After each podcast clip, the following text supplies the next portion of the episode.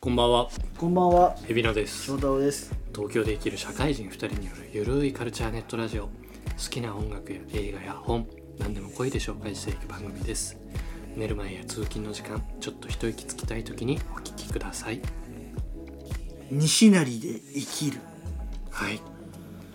今週も始めていきたいと思います。6月2週目の配信になっているのかなと思いますが、どこでしょうか西成。え、西成？西成って西成知らないの？どこでしょうか西成 は沖え沖縄じゃねえや、大阪のえっ、と鎌ヶ崎鎌ヶ崎って呼ばれるあのーまああれよ、日本のスラムよ。ジャパニーズスラム。そうジャパニーズスラムがあのあるんですよ。はいはい。飛び出しんちの隣ぐらい。そらスラムかな。ういいん。ね飛び出しんちはすごい派手派手しいけど。うん。その隣にめちゃくちゃスラムがあるあの自販機で50円ぐらいのジュースとか売ってる賞味期限切れてますって書いてあ、切れて るんだあるそう管理会社に問い合わせなきゃそうってやつです ね。そうみたいなところえーの生き様を10人ぐらいにインタビューした本が「西成で生きる」って本が面白かったんではい。ぜひ読んでくださいということで今週は、えー5月に7冊も本を読んだ翔太郎さんのおすすめの本の紹介をしていただきたいなと思うんですが。すげえな単純 にそんな読むんやあのでもこんなに読んでるのは初 俺さ5月1ヶ月休みやったからさ、うこう本とかもたくさん読もうって思ったんよ移動時間とかも多いしそうね一冊も読めんくて でも俺のなんかい一緒一小節だけ読んでたじゃんあそうそうあの沖縄の帰りの飛行機で翔太郎さんが爆睡してるもんですからちょっと本拝借して読んでたんですけどすごいっすねそんだけ読めるっていうのは俺なんか結局ねモンハンしてたら読めなかったよああそうかモンハンがあるからね結局それはそうだと思う俺も、ま、あのゲームがあったらそっち行っちゃうからうね、ん、知識量増やしたかったのにハンターランクが上がる一方でさ いいことではあるいいことではあるよいいっすねなんかこれ来たなーっていう本ありますいやもう天才を殺す凡人がもう完全に来ましたねほうほもうこれはぜひ皆さんにおすすめしたいなんかなんでこんなに本読んだかっていうとまあ結構ね仕事上でなんかうまくいかないなみたいなのが結構多くって、ううんまあ、それは多分知識量が足りないっていうのもあるしまあ単純にこうコミットできてないみたいな部分もあったと思うんだけれども、うんまあでもじゃあそれをどうやって改善していくのかってことを思った時に、まあ、ひひたすら本読もうと思っててへえなんかさこう私は IT 系のお仕事うんに取り組むことが多くて、うん仕事に行き詰まるっていう感覚がある時は、うんなんだろう IT に対する知識見解の深さっていうのが足りてないまあ要するに勉強不足参考書とかねそっち系のだなって感じることが多くてここの仕組みをもっと理解できればって思うことが多いから、うんうんまあなんかそういう本というよりは、まあ、勉強の方に走ったりするんですよね。うん翔太郎が仕事に行き詰まるっていうのはどちらかといえばそのなんだろう仕事の進め方について行き詰まることが多いってことそうねもちろんその知識量が足りないとかその僕も別に動画をがっつりやってきた人間ではないから足りないとかはあるんだけれどもうーんそれはさなんかこうないものはこう頑張って補うなんかこう周りにいる先輩とかにこう助けてもらって補えばいいと思うんだけどもうちょっとスタンスのところうんを底上げするっていうほのが結構多かったりとかするかな本を読む時には。ううーんどういうことを目的にしてこのその本を読もうとじゃあ例えば「天才を殺す凡人」を読もうと思った動機はあそれはえっとちょっとその自分の事業部長が、えー言ってくれていること方向性に対して動いてはいくんだけど自分の意思がないなと思ったわけよそこに、まだ理解しきれないそうそうそう理解しきれてないからや言われたことだけをやってる状態になっててでも他の別の仕事の時に、えっと、同じあの部長から言われた時にでも知識はないけど自分なりに動いてまあこう結果を出したっていうか、まあ、やれたことがあってその違いって何なんだろうなみたいなそれって知識量で言ったら今もむしろ今の方があるぐらいうんなのに動けないのって何なんだろうなとか思った時にまああの天才肌の人なのでなんかこれはこうだよみたいな方向性を示してくれるとうんうんそれが分からないからかなと思って、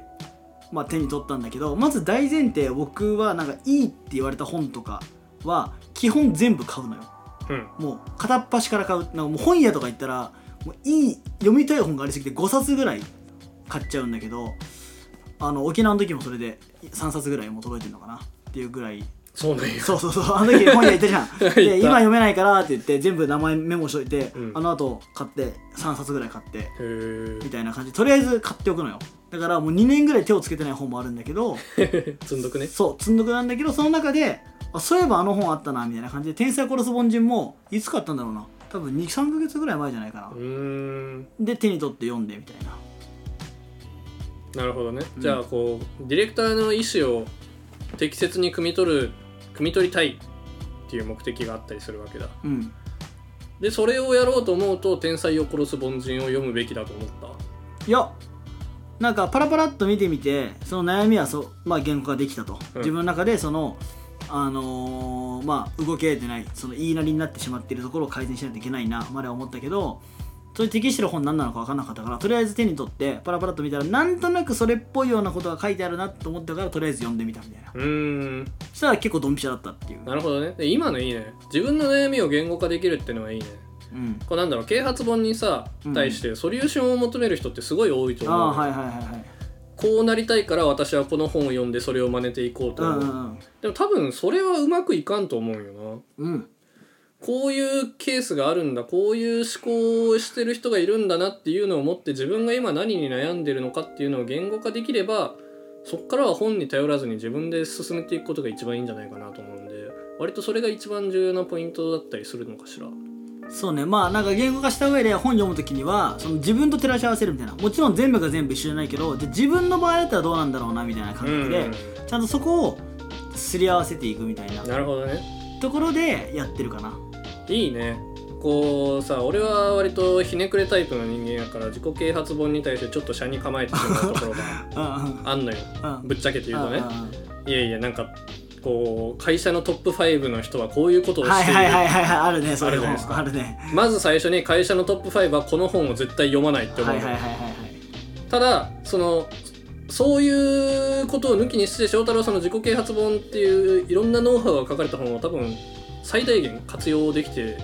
るんだろうなと感じますわうん、ビジネス書は基本的に好きだからね、まあそう書いてる人とか流行ってるとかで結構買うんだけど、まあまあまあねまあ、なんでこんなに本読もうと思ったかというと、まあ、その事業部長が僕の2個下の年齢うんで、まあ、社長とかも年齢は2個下だったりしていて、まあ、あと、まあ、その前職の社長とかもすごい尊敬してる、まあ、その人はもちろんすごい上だけれども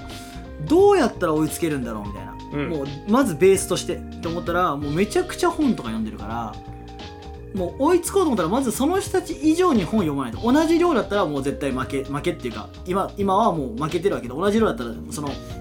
差が縮まらないわけだからそれを圧倒的に、まあ、縮めていかないとなと思って本を読むけどその時にでも読む時に心がけてるのは興味がある本しか読んでないうんだから偏ってんだよそういうなんかネームバリューがあるようなこうポジショントークみたいな本に当たる時ももちろん多いしまあいいよって言われた本読んだりとかもするけれどもあとはねあの社会学がめっちゃ好きだから西成で生きるとかそうね沖縄から貧困がなくならない本当の理由とかも完全に社会学だしとかそういうまず自分が読みたいと思った本とかを結構手に取ってるかなまあね沖縄から貧困がなくならない本当の理由とかもめちゃくちゃ面白かったわうん結果着地が日本全体の話とかになっていくから結構なんかこう何回も言ってるからこそあ確かに確かにみたいなところがあったはいはい沖縄の貧困についてはこう沖縄に行ってディープの沖縄を真剣に楽しんだ身として一回なんかそういう本も読んで真剣に考えたいなと思,、うん思ったりしてます実はいやぜひ読んでほしいその上でまた沖縄っていうのが見える角度が変わってくるし、うん指名したくなる気持ちもわかるなるほど ね沖縄をね そう そう沖縄をね沖縄を指名したくなる気持ちもわかりうまんす、旅行どこにするって言ったらいやそれは沖縄を指名するしかないでしょっていうね、それそれよねそういうことだよねそういうことそういうことにしましょうはいはいちょっと過ぎてしまったのでまあ過ぎてないけどね多分聞いてる人はねはいそうだ じゃあ体感的にちょっとたくさん話してあったけどもはいはいまあちょっと真面目な回だったということでこの放送がいいと思われた方はチャンネル登録そして、えー、Twitter のフォローお願いしますはいじゃあまた次回会いましょうバイバイバイバイ